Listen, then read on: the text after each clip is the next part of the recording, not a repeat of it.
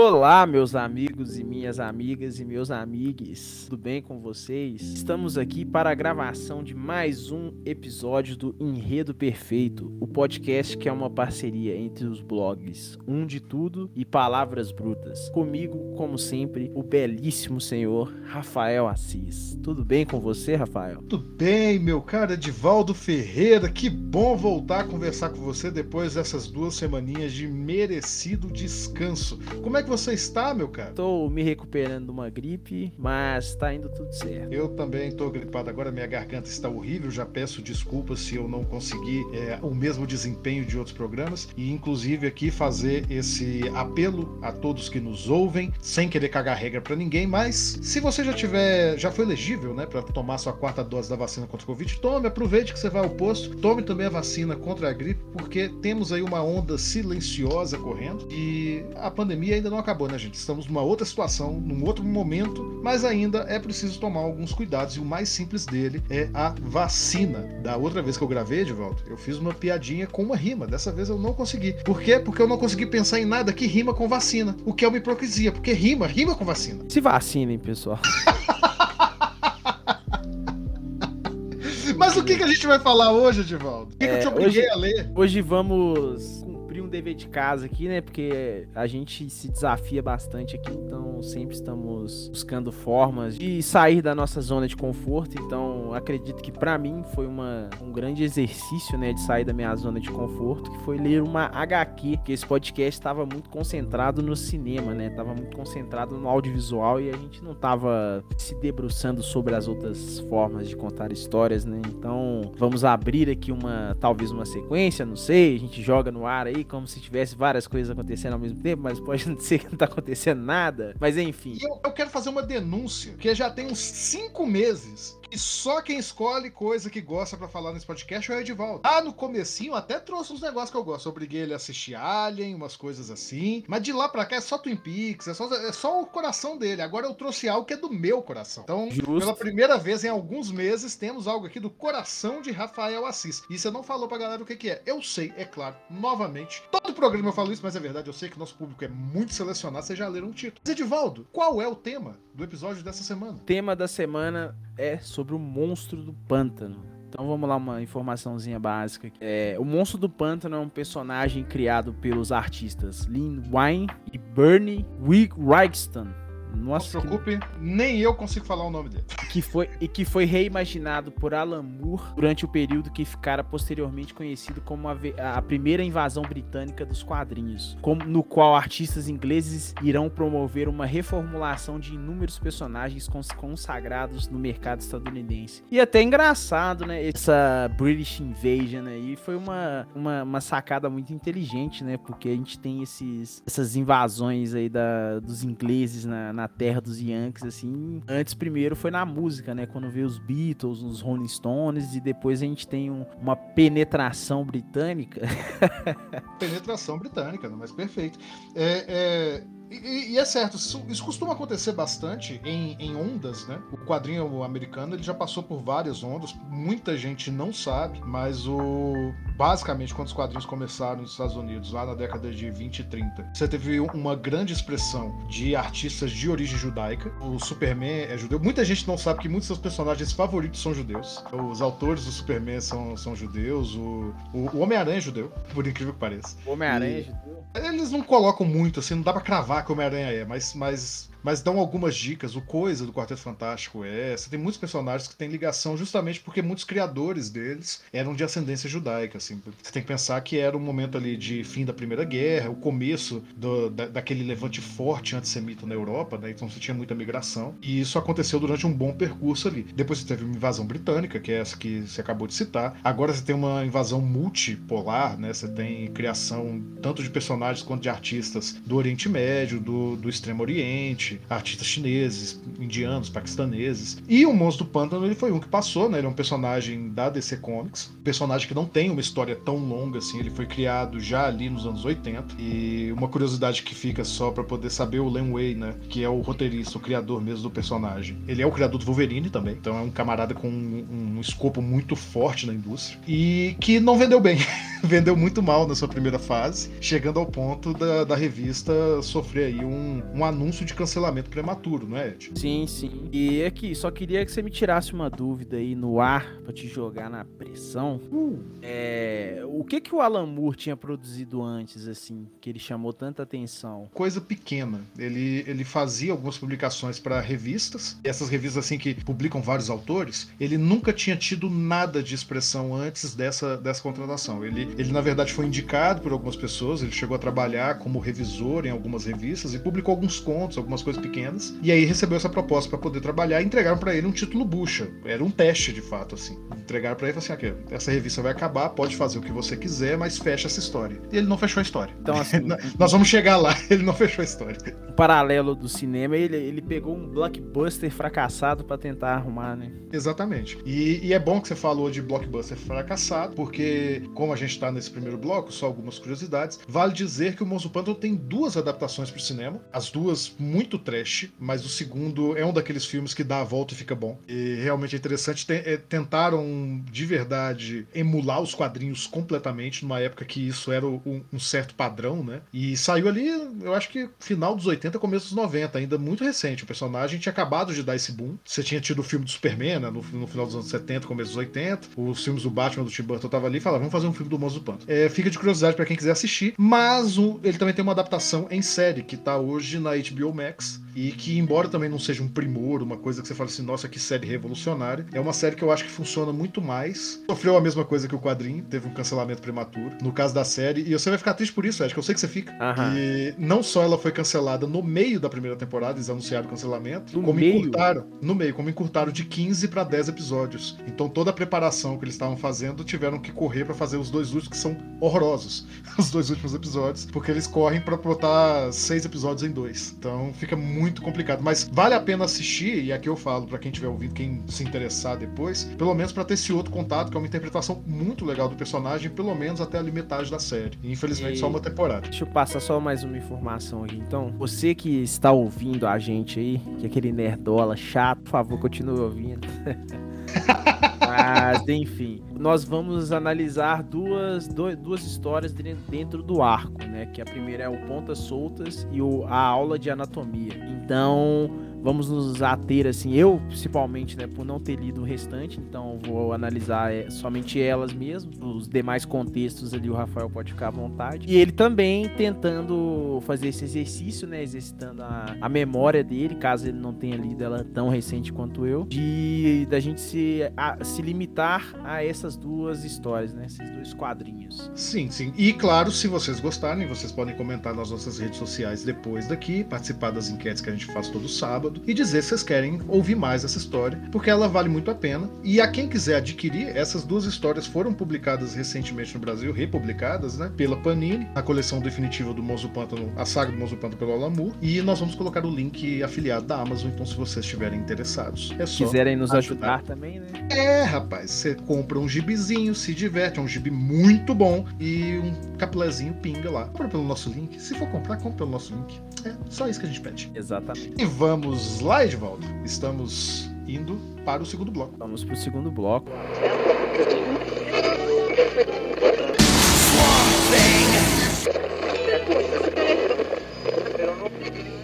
E agora chegamos ao segundo bloco para poder falar desta história magnífica. Não, não, não vou ficar aqui só enchendo a bola. para falar dessa história que foi um, um verdadeiro marco no, nos quadrinhos. O momento que o Alan Moore assume o Monstro Pântano em 1982 é um momento de profusão que qualquer fã de quadrinhos ou mínimo estudioso do, do ramo sabe, né? É o momento em que a gente teve ali, logo depois você teve o lançamento do Cavaleiro das Trevas, do Frank Miller, e o próprio Alan Moore se consolidando com o Watchmen. E você vê todos os cernes, os germes disso, né? Cernes. Você vê os germes disso surgindo na invasão britânica, com o Neil Gaiman trazendo Sandman, que também é uma reimaginação de um personagem mais antigo e, e obscuro da DC, com o Grant Morrison falando, com, escrevendo O Homem Animal e tendo muitos paralelos com o que o Alan Moore vai fazer em Um Monstro do Pântano. Isso porque são duas histórias que misturam aí uma noção sobre meio ambiente, sobre ativismo político e que, como o Ed disse, logo aí na, na segunda edição à frente da revista, a, aula de anatomia, que eu vou dizer, agora sim eu vou, vou chover pra mim a melhor história do Monstro Pântano já escrita, o Alan Moore ele consegue reescrever e sobrescrever toda a mitologia do personagem. E o Ed não quis falar aqui ao vivo, mas eu vou entregar, que é um tanto quanto brega. É um tanto quanto brega a, a, a origem do Monstro na história. Mas que nesse ponto aqui dá um giro absoluto. E realmente, eu falei isso pra de volta, você não vai me deixar mentir aqui, Ed, que quando você chegasse nessa edição você não ia conseguir parar de ler, e foi isso mesmo, né? Foi, verdade. Não consegui parar de ler. E nós vamos tentar explicar como que isso acontece a partir da perspectiva de narrativa, né? Como é que o Alan Moore faz esse feito, não só salvar uma revista do cancelamento, mas também atiçar a gente mesmo aí já quase, quase não, né? Mais de 30 anos depois da publicação por, por essa história. Ed, eu vou te pedir só para dar aí o, o, uma sinopse breve desses. Uma sinopse breve vai ser praticamente todo o primeiro título, né? Que ele é todo uma sinopse. É, a, a primeira história, ou seja, quer que fala das duas? Pode falar da primeira, que é, é, isso que eu tô falando. Ela, ela é basicamente uma sinopse do que vai vir pra frente, né? Ela é uma antecipação. Então, a gente já. A história já começa, né, com o, o moço do pântano encontrando seu arqui-rival, né? O Arkane. E o Arkane está morto e ele tem um, um breve diálogo ali com ele mesmo, né? Que ele, ele pergunta e ele mesmo responde responde, né? Após isso, a gente vai intercalando a história entre alguns núcleos, né? Que no caso seria um núcleo militar aqui que tá na procura do monstro do pântano. E também com um outro núcleo, que é de uma moça e um rapaz que. É, não sei se dá, vale dar spoiler agora. Ah, pode, pode. Eles Eu acho que nesses não. Eles estão na. Eles estão na, no, num local próximo ali, aparentemente fugindo de alguma coisa. Então a gente vai intercalando esses três, esses três atos, esses três núcleos, né? Até chegar chegar no ápice que seria esse batalhão do exército perseguindo a fera aí, né? E a cap... É, perseguindo e, o... e, a capturando, né? Sim, não, o que a gente tem aí é que antes dessa história, você tem de fato o grande embate entre o Moço do Pântano e o, o, grande vilão das histórias até então, que é o Anton Arcane. É um cientista louco, bem, bem clássico assim de, de filme B dos anos 50. E essa moça que você falou que tá fugindo é a, a sobrinha de, desse vilão. Então você teve toda uma batalha, ela foge com a ajuda do monstro, o monstro enfrenta o Arcane e ele morre. E quando o Alamur assume, você vê o, o que acontece depois, né? O, você, você vê o, a bagunça depois do tornado, né? Ele derrotou o inimigo dele, o inimigo dele tá morto. E o que que ele faz agora? E o Alan ele vai colocando essas intercalações, essas, esses monólogos né, do, do monstro e dos outros personagens, também do tal empresário que tá coordenando os cientistas, os militares, na verdade, para ir atrás do monstro. E eu vou te corrigir um pouco, eles não capturam o monstro, né? Eles matam ele. É, é, é, um momento bem de choque, assim, porque, como eu disse, o Alan Moore ele foi contratado para fazer duas histórias. Ele tinha que fechar a história do monstro pântano. E ele termina essa primeira história dele, a penúltima da série, ao que deveria ser, com o monstro do pântano sendo alvejado por um helicóptero. E, assim, é uma cena, uma cena que até para certos padrões é uma cena pesada, né? Se não fosse uma planta, né? Se não fosse um ser monstruoso, é uma cena pesada. Você vê de lado, né? As balas cravejando, atravessando ele, ele cai morto cai acabado ali, eles pegam o corpo para fazer a autópsia dele. E, e, é por isso que eu digo, já entrando na questão da narrativa, que você tem aí um, uma estrutura de dois atos, na verdade que você já percebe claramente que o Alan Moore ele não tá querendo acabar essa história, ele não faz um fechamento, ele faz uma história em dois atos, um prólogo, depois a história de fato acontecendo. E toda essa primeira edição é essa preparação, essa ambientação. Alguma coisa tá vindo, alguma coisa vai acontecer. Todo mundo esperando, né, o grande final dessa história e tudo. E quando vem é um choque, ele te choca já no final da, dessa primeira edição, que termina com o Monstro da Vejada. Você se pergunta, o que, que tá acontecendo? Como assim? Eu sei que vai ter outra revista depois, como assim o Monstro tá morto? E, e aí me corrija, Ed, de fato tem um tempinho que eu não leio. O, o, último quadro ele chega a mostrar o corpo do monstro, né? Sim. Alvejado, alvejado. Então é, é uma cena forte, se você pensar ali que. Com um truque de, de gancho ali que é maravilhoso, né? Que já tem o último quadro mesmo da página, é o, o monstro do pântano deitado, uma pessoa segurando uma prancheta, assim, a seguir. Lição de anatomia. É, é muito, Lição de anatomia. É muito massa. É aí que é, é legal, assim. Na, na hora que você fala sobre ser um tanto brega, vale dizer que os quadrinhos daquela época, e talvez até os de hoje, eles tinham uma breguice instituída ali na, no, no, seu coração, né? É, eram coisas que, por um lado, alguns quadrinhos eram voltados para público estritamente juvenil, então você sabia que eram umas coisinhas muito, muito água com açúcar, muito simples de digerir. Ao mesmo tempo, você estava vindo de um momento de liberação do, do Comics Code Authority, que foi um mecanismo legal.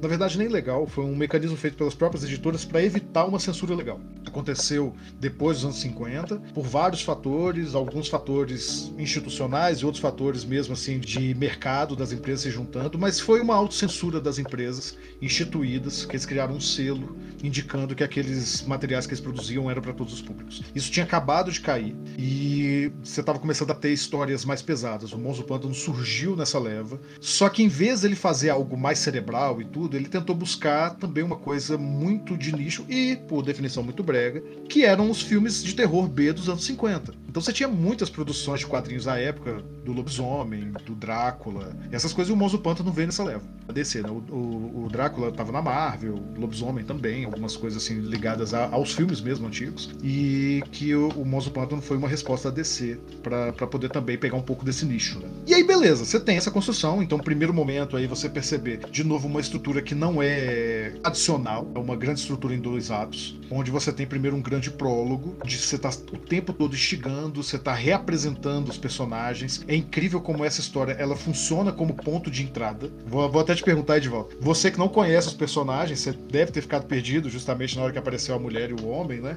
Não, eu mas totalmente perdido ali. Mas que a história ela dá um jeito de mostrar, não, isso aqui que tá acontecendo vai ser importante, grave isso daqui, você não precisa conhecer eles. E, e, é como se você estivesse justamente entrando num trem andando. Sim. Mas que rapidamente ele vai te ambientando. Você vê um esforço consciente do texto de te ambientando no negócio. Assim, eu sei que você tá perdido, vem comigo, vem comigo. E aproveitando-se desse fato para poder instigar a curiosidade do leitor. Isso é muito legal. Sim. Porque a cada passo que ele vai dando, você vai. O que, que vai acontecer? E termina nesse gancho que você falou. Eu achei muito doido aqui também, quando eu tava lendo, né? Que quando tá aquele militar lá falando com, com um outro militar para dar o comando para poder ir atrás da fera. Ele tem um brinquedinho lá que são várias bolinhas suspensas assim, né, que você bate nela e ela vai indo e voltando e tal. E o desenhista vai brincando com isso, né? Então você tem vários quadros lá da dessa, desse desse brinquedo assim, né, como se fosse um tic-tac do relógio. E ele vai e ele vai persistindo assim por vários vários instantes, né? Depois ele dá uma sumida. E é muito legal que ele aparece no pera aí, pera aí, pera aí. Ele, ele aparece no último quadro. Não, não, não no último quadro, né? Mas no quadro em que a fera já tava quase sendo abatida, né? Quando ela já tava na mira. Inclusive é um quadro muito legal, assim, de, de se acompanhar. É como se fosse um, um, um retrospecto, né? Daquela brincadeira com o tic-tac, né? Como se o tempo do monstro, o tempo da fera, do monstro do pântano estivesse acabando. Isso recapitula muito bem e é muito do caralho de você ver, velho. Eu gostei demais vendo isso. É perfeito você falar isso, que você me dá uma deixa maravilhosa, já que este é o primeiro podcast onde a gente está falando de quadrinhos. E eu vou fazer uma pequena pausa aqui para falar, né? Vou dar essa pausa que o próprio Alamur deu no, entre as duas edições, para poder dizer o que, que é a, a leitura de quadrinhos, né? Eu vou falar para vocês público e vou aproveitar aqui, estou falando pro meu amigo Edivaldo, que eu tenho certeza que ele também nunca se atentou para isso. Porque, eh, vamos, vamos colocar aqui algumas coisas de volta. Você não é um leitor assíduo de quadrinhos, né? Não. Ok. E nada de errado, tá, gente? Nada de errado se você não for leitor de quadrinhos, de livros, se você não gostar de cinema. E, existem muitos gostos aí no mundo. Mas vamos lá.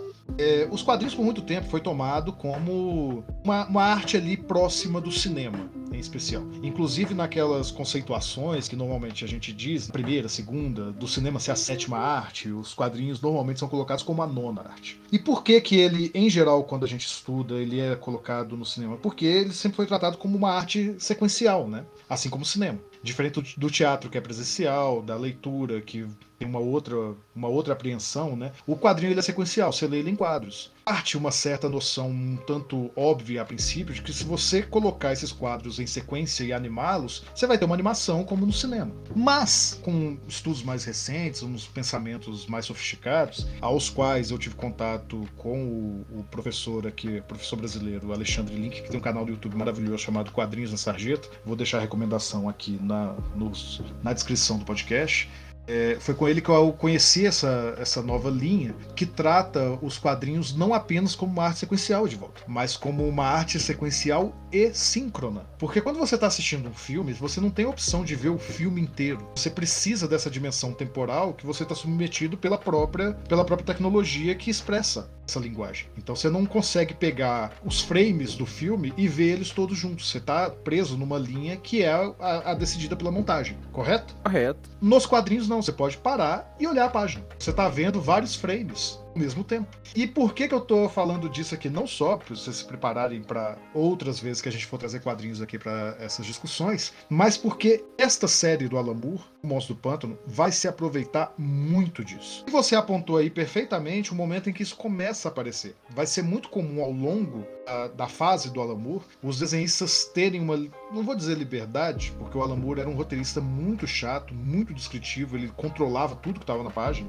mas essa, essa união do trabalho, eles vão explorar muito as sarjetas, que é o espaço entre os quadros, as margens ilustradas, elementos extra quadros para poder criar ambientação, criar ritmo e criar uma estrutura de leitura. E tudo isso vai começar a aparecer cada vez mais. Esse pontinho aí do pêndulo da bolinha batendo e, e essa, essa comparação, né, essa metáfora da bolinha como um tic-tac de relógio, né, o tempo acabando, isso vai aparecer cada vez mais e isso é uma coisa que é muito usada em quadrinho. Então já fica aqui essa percepção, já fica a primeira noção aí de narrativa e de linguagem, que o quadrinho é essencialmente uma arte sequencial e síncrona.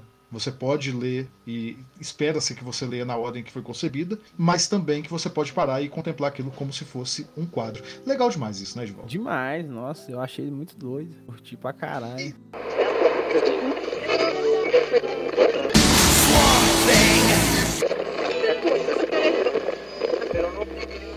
Então vamos agora para a segunda parte, essa saga maravilhosa que agora é a aula de anatomia. E observando aqui a capa, a capa é um baita de um spoiler, hein? Os caras não tinham muita, não tinham muito pudor, não, né?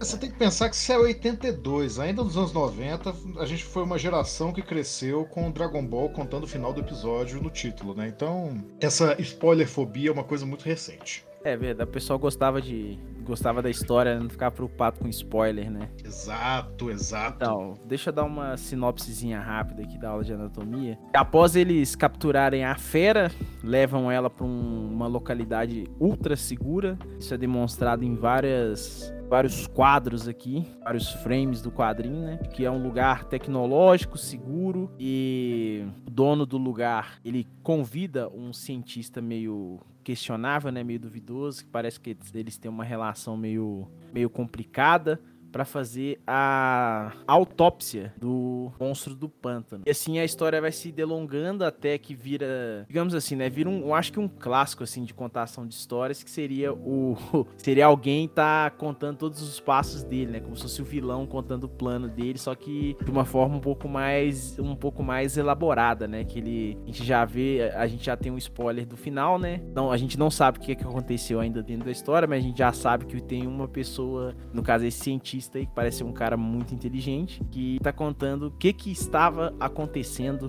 dentro, da, dentro daquele prédio. Eu vou te dar um corte rápido aqui, só para poder demonstrar que o, o já estava trabalhando com algumas propriedades importantes da DC, embora sempre ali no limiar né, do sucesso. É, esse cientista que você acabou de citar é o vilão da DC, conhecido como Homem Florônico, que você provavelmente não conhece, você leitor, ouvinte, você ouvinte também não conhece, mas só para ter uma noção, esse é o personagem que nos quadrinhos concede os poderes para Era Venenosa do Batman. Ele é um vilão, em especial, do super-herói Átomo, se eu não estou enganado, mas ele é um vilão recorrente do Batman. E quando o Alan Moore chegou, ele começou a buscar. Então percebe como o Alan Moore ele tá ali trabalhando com os personagens B, mas sempre puxando e dando pistas que já vou falar por que, que ele faz isso. Continue, Ed. Então, é, essas, essa, essa é uma narrativa uma narrativa bem clássica, né? De, de você ter um ponto futuro, aí você volta no passado e vai construindo ela até você entender aonde o personagem que está é, protagonizando é, onde que ele queria chegar. E assim vai sendo uma. Assim vai sendo de chavada todo o, a base da, da dissecação né, do monstro do pântano e a descoberta do que caralhos é essa criatura. Exatamente. Então, e, e, é curioso, eu acho muito curioso que durante boa parte desse, dessa edição o Monstro do Pântano não tem participação ativa, né? Vamos lembrar, no final da, da outra edição, ele morre. Em Outland de Anatomia, ele tá morto, ele tá sendo dissecado durante quase a totalidade da, da revista. E tudo que você tem é acompanhar o Homem Florônico, o Jason Muldrew, é, narrando as descobertas dele. E aí, o que eu disse, por que, que o, o Alan Moore vai fazendo essas pequenas colocações aí? Não é, não é só dele, tá, gente? O Neil Gaiman também fez isso, o Grant Morrison também fez. Lembre-se que eles estavam trabalhando com uma propriedade menor da DC. Estavam trabalhando com personagens que não tinham exatamente um apelo comercial. O Neil Gaiman com Sandman, o Homem-Animal lá com o Grant Morrison e o Monstro do Pântano com o Alan Moore. Então fazer pequenos acenos a personagens muito conhecidos conhecidos não, mas reconhecíveis, criava ali aquela, aquele sentimento instigante, sabe? Aquela coisa de isso aqui faz parte de uma coisa maior. Para você ter uma noção de como é que isso é funcional e para ficar nessa, né, nessa seara de quadrinhos, basta pensar no que a Marvel fez ao construir seu universo cinematográfico. Que qualidades à parte, é o talvez eu acho que nem talvez, né? A gente pode cravar que é o maior sucesso do cinema da última década. Acho que não tem discussão nisso. É não, questão de. É, Exatamente. E basicamente o que eles estão fazendo é isso, o tempo todo instigando, colocando elementos ali. O que na nossa geração a gente acabou convencional chamar de easter egg, né? Mas na verdade não é nem uma questão de easter egg aqui, é mesmo de ligações sutis, demonstrar que o universo é, que você está acompanhando é um universo coeso. Acho que vale também ressaltar que você não precisa de todas essas informações para poder ler o quadrinho, porque a história em si ela funciona, ela opera de forma independente, né? Fazendo essas referências que nem você está falando. Só que, por exemplo, para mim que não tinha esse, essa bagagem, a história funcionou tranquilamente. Exato, mas voltando ao que eu falei da outra edição. É, é como se você estivesse entrando no, bar, no, no, trem andando. Mas ao, ao, mesmo tempo você tem um trabalho muito, muito pensado ali do roteiro de te ambientando a cada coisa que vai acontecendo. Então, como você disse assim, é, você tem elementos muito reconhecíveis aí, né? Você tem o empresário, o empresário maligno da corporação. Ele é claramente um estereótipo, né? Qual, qual, que é a, a profundidade do, do, do vilão desse, desse quadrinho? Ele é um empresário empresário do mal. E, e só isso. O, o Homem Florônio, o que, que ele é? Ele é um cientista louco. Então cê, cê, ele trabalha em cima de arquétipos muito reconhecíveis para poder não quebrar também toda, toda qualquer capacidade que você tem de emergir na história. Ele sabe que esses elementos estão ali para construir uma coisa, e aí eu acho que é o cerne, não só dessa edição, mas também de toda a preparação que a anterior fez, que é o plot twist. Ou coisa difícil de se fazer bem, um plot twist. E aqui o que a gente tem não é só um plot twist para essas duas edições, é um plot twist para toda a história desse personagem. Porque, e aí vamos aqui com spoiler, né? Em dado momento, ali no, no final. A, a, forma como essa revelação se dá é muito boa, mas o, o, no momento em que o Homem Florônico revela que o monstro não é o Alec Holland, né? não, não, não, é o homem que se transformou no monstro, e sim uma piração muito louca da cabeça do Alan Moore, que na verdade ali o monstro pântano é o próprio pântano pensando ser um homem, se dá de uma forma. Você perde o chão, né, Ed? Você, você fala assim: o que, que, é isso que eu tô lendo? O que, que, é isso? E, de novo, ele faz isso de uma maneira muito competente, porque ele te prepara esse gancho, ele vai apresentando cada, cada elemento, né? Ele fala que. Me, me ajuda a lembrar aqui se eu estiver dando os exemplos errados, gente. Ele olha os pulmões dele, fala que não são pulmões, né? Que é, é uma coisa que parece batata, uns negócios assim, vagem o coração é, não é o coração. Algas, ele, né? Algas. Que, que ele tem veias, mas as veias não, não passam sangue, que elas só estão lá por estar. Que é como se o, o, as plantas estivessem tentando imitar tudo que tem no corpo humano, mas usando-se de plantas.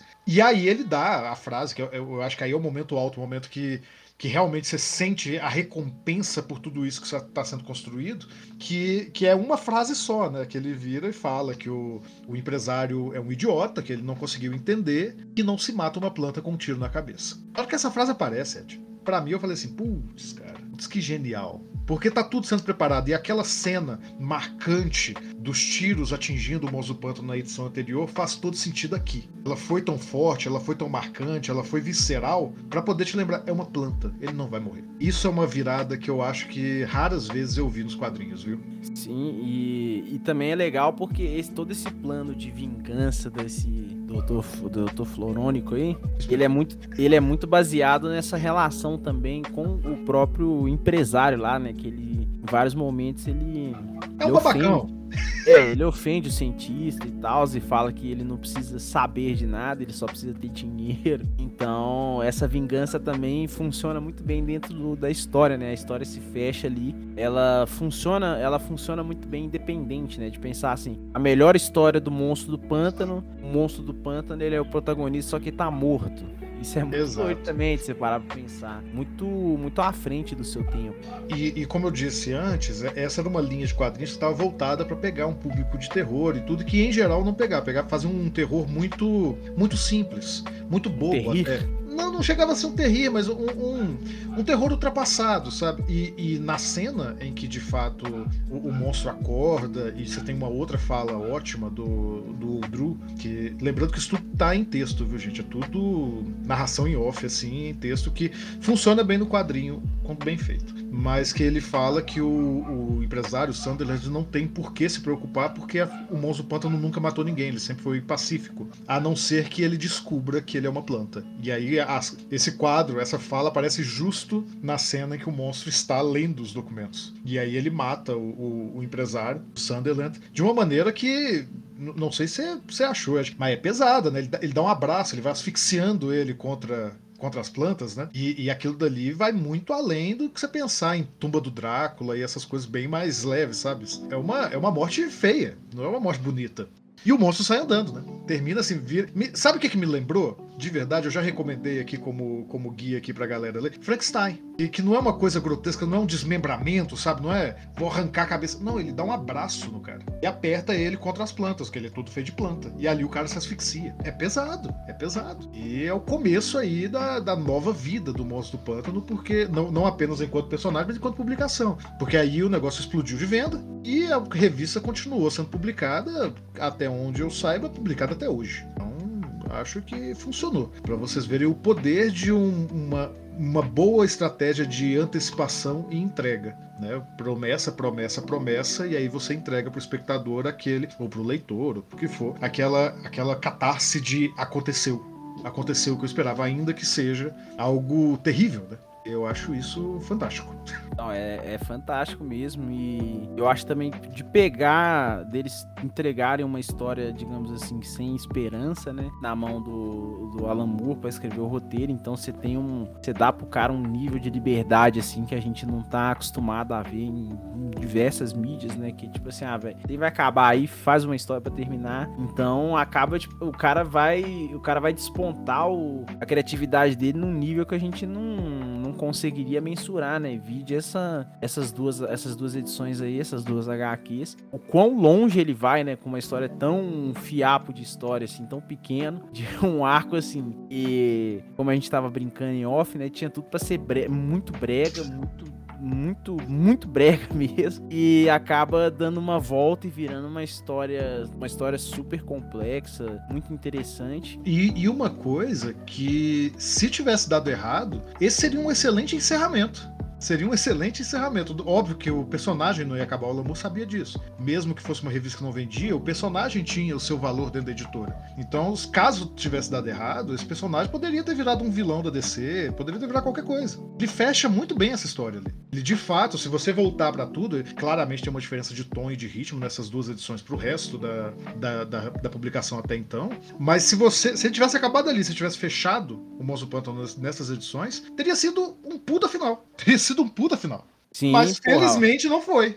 Que tem uma caralhada de HQ que é assinada, né, por eles, né? Pois é. Mas aí terminamos este bloco, gente. Espero que vocês tenham gostado. Vamos agora para nossas recomendações no terceiro bloco. Vamos, Edvaldo? Bora.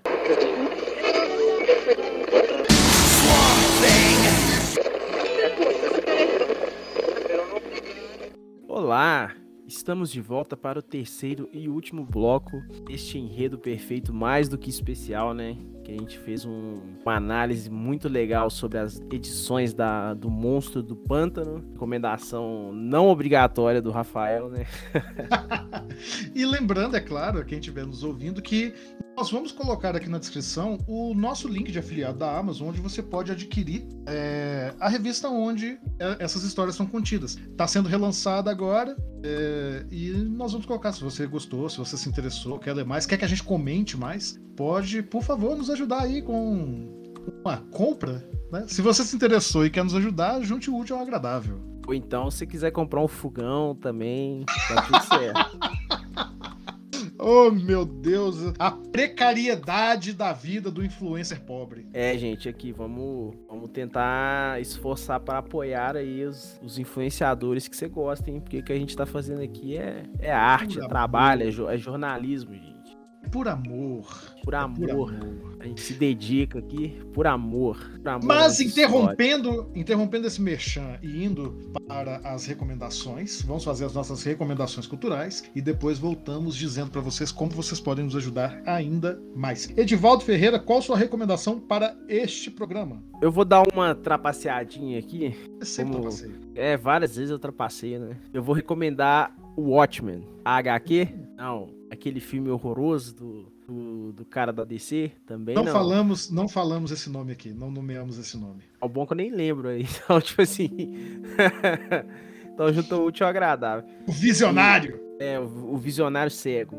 Enfim, é, vou recomendar a série do Watchmen, que eu achei que foi uma, uma adaptação novamente, né? Não sou um leitor de quadrinhos, não tenho todo esse background assim sobre, uh, sobre os personagens, sobre as histórias. Só que eu, eu consumindo esse seriado, eu fiquei muito apaixonado com essas temáticas e pelo pouco que eu tenho de informação sobre o Alan Moore, mesmo que eu acho que ele não tenha visto a série, né? Que ele já tinha deixado claro que ele não fazia parte, também não assistiria a série. Eu acho que o Lindelof fez um trabalho muito bonito. E minha recomendação acima da série do Watchmen é qualquer coisa que o Damon Lindelof estiver fazendo, vocês parem e prestem atenção. E o senhor, seu Rafael, qual é a sua é... indicação?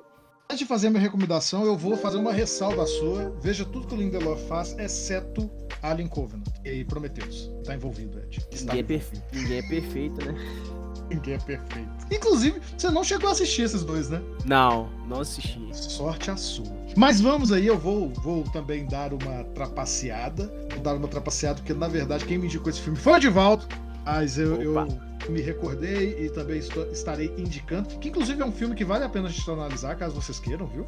Que é o filme The Usual Suspects, conhecido no Brasil como Os Suspeitos. Filme do Brian Singer, é um diretor que está intimamente ligado ao cinema de super-heróis, às vezes as pessoas se esquecem. Ele é, é o cara que basicamente criou essa onda de super-herói que a gente vê quando ele dirigiu, dirigiu o primeiro filme dos X-Men, né? Ele fez, na verdade, os dois primeiros e voltou para os dois últimos, se eu não estou correto. Então ele começou essa era dos super-heróis e quase acabou com ela. mas que tem no, no seu elenco o Kevin Spacey, canceladíssimo Kevin Spacey, mas um bom ator. O Benício Del Toro, ainda em comecinho de carreira, que é um cara sensacional. Tem o Giancarlo Esposito e trazemos este filme porque ele tem toda essa estrutura de narração ali, de construção e, e em especial um, uma sublevação né, do a reviravolta, que é o que acontece aqui nessa, nessa série, porque nessa série, nessa série em quadrinhos, em que você tem sim, né? Eu falei no, durante o programa que era uma estrutura de dois atos, claramente não é, né? Uma estrutura de três atos, mas onde a reviravolta é tão orgânica e tão dentro ali da, da construção da, do crescendo da história que, que tudo acaba funcionando muito bem. Então essa é a minha recomendação, Edivaldo. Ficamos aqui com essas duas recomendações. A série. É, a série do Watchmen se chama só Watchmen mesmo? Eu não me lembro. É, eu acho que é só o Watchmen mesmo. O Watchmen. E, é. e ela deve estar disponível no HBO Max lá, eu tenho quase certeza, né? Foi um dos carros-chefe da, da transição da HBO para HBO Max, então com certeza deve estar lá. E assim, só. Esse, hoje as recomendações estão pesadíssimas, né? Assim como o conteúdo aí. O conteúdo estudado e o conteúdo que a gente traz a mais também. Não, não, não, eu vou precisar assistir um blockbuster pastelão logo em seguida poder. Tem, você sente isso às vezes, Edvaldo? Às vezes eu vejo tanto filme que absurdo que me dá vontade de ver uma porcaria. Ou oh, eu tava. Eu, eu tava me sentindo assim, mas só que eu acabei caindo num seriado aí que o seriado era tão ruim que ele, ele ficava bom, então ele era minha rota de fuga ali pra bobagem. Podemos falar de tudo isso logo depois. Gente, muito obrigado por nos ouvir até aqui. Edivaldo, como é que as pessoas podem nos apoiar? Então, qual? Pode escolher aí. Qual dos apoios você quer primeiro? O financeiro, o não financeiro ou o semi-financeiro? Pode escolher. Vamos fazer na ordem decrescente. Fale do apoio financeiro. O apoio financeiro é você fazendo um pix pra gente aqui no assis.umdetudo.gmail.com Repita! assis.umdetudo.gmail.com Você gostou disso? Fala a verdade. Cara, adorei, adorei. Mas é isso, gente. Se vocês também quiserem nos apoiar financeiramente de maneira indireta e de maneira recorrente, a gente também tem uma campanha no Catarse, uma campanha perene, dura o tempo todo. Você vai, vai pingar ali uma micharia para a plataforma, mas a plataforma também colabora muito com a gente. Então, inclusive, votem sempre quando a, a gente compartilhar, compartilhem, comentem nos posts para a gente virar um projeto que amamos lá no Catarse, que isso já ajuda a gente a ter muito mais visibilidade. Parece que cai pouco, mas, gente, o pouquinho que vocês ajudam ali com cinco reais por mês, menos que um cafezinho por semana, o café tá caro, você já ajuda demais aqui, viu? Mas agora, Edivaldo, um apoio semi-financeiro. O semi-financeiro? É o que eu falei, né? É o Catarse. Não, não, não é o Catarse. o Catarse, é, o Catarse é direto. Ah, não, Semi-financeiro é você pegando esse link que tá na descrição aí, que é o nosso link de associado da Amazon, comprar através dele, porque quando você faz uma compra através desse link de associado, também pinga um capilézinho ali pra gente, pra gente dar continuidade. Vocês não sabem, né, porque como isso aqui não é um mesa cast, e se Deus quiser, nunca vai ser um mesa cast, nada contra o mesa cast em particular. Nada a favor é... também. E nada a favor também. A gente tá investindo bastante nos equipamentos, né, então a ideia é sempre estar tá melhorando aqui, e quem sabe sabe lá na frente a gente consegue largar nossos empregos convencionais aí e viver só do que a gente ama e odiar o que a gente ama. Eu sempre, eu sempre vou daquela máxima de trabalhe com o que você ama e você nunca mais vai amar merda nenhuma. Mas. Eu tô é pronto pra não amar mais nada. Eu tô pronto. Não, mas é legal você comprar pelos nossos links de afiliado, porque é uma coisa que fica bom para você, fica bom para nós. Infelizmente, fica bom para o Jeff Bezos também, mas nada é perfeito nessa vida, não é verdade? E se você não pode nos ajudar, a gente sabe que a situação está bem periclitante. Tem uma maneira muito importante de ajudar a gente a continuar esse trabalho, que é você se vacinar. Não, isso também. Mas como, Edivaldo? Fale aí, como a pessoa pode nos ajudar sem, sem precisar tocar no escorpião do bolso? Cara, ouvindo, compartilhando, mandando para pessoas que vocês acham que vão estar tá interessadas no assunto. Então a gente tenta dar uma diversificada aí, junto também com a live. Então são dois, são dois produtos que a gente tem que eles andam lado a lado aí. Então a sua colaboração, o seu like lá no YouTube, o seu compartilhar no Instagram. Você pode marcar a gente lá, a gente sempre adora receber essas menções aí nos, nos nossos podcasts. E, e manda, velho. Deixa, espalha a palavra, espalha a palavra do É isso. Assim nós terminamos mais um episódio. Muito obrigado a você que ouviu até o final. A gente está sempre aqui. Siga a gente nas nossas redes sociais. Vocês já sabem, Assis Underline Foto em português, sem estrangeirismos. E o seu Edivaldo? Edivaldo não faz rock. Siga a gente lá, comente as nossas, nossas stories. A gente está sempre fazendo enquete, pedindo ali recomendações de temas para a gente falar aqui na live e no outro podcast que está voltando, hein? Já tem convidado aí para a gente reinaugurar o podcast. Então, fiquem com a gente. Muito obrigado.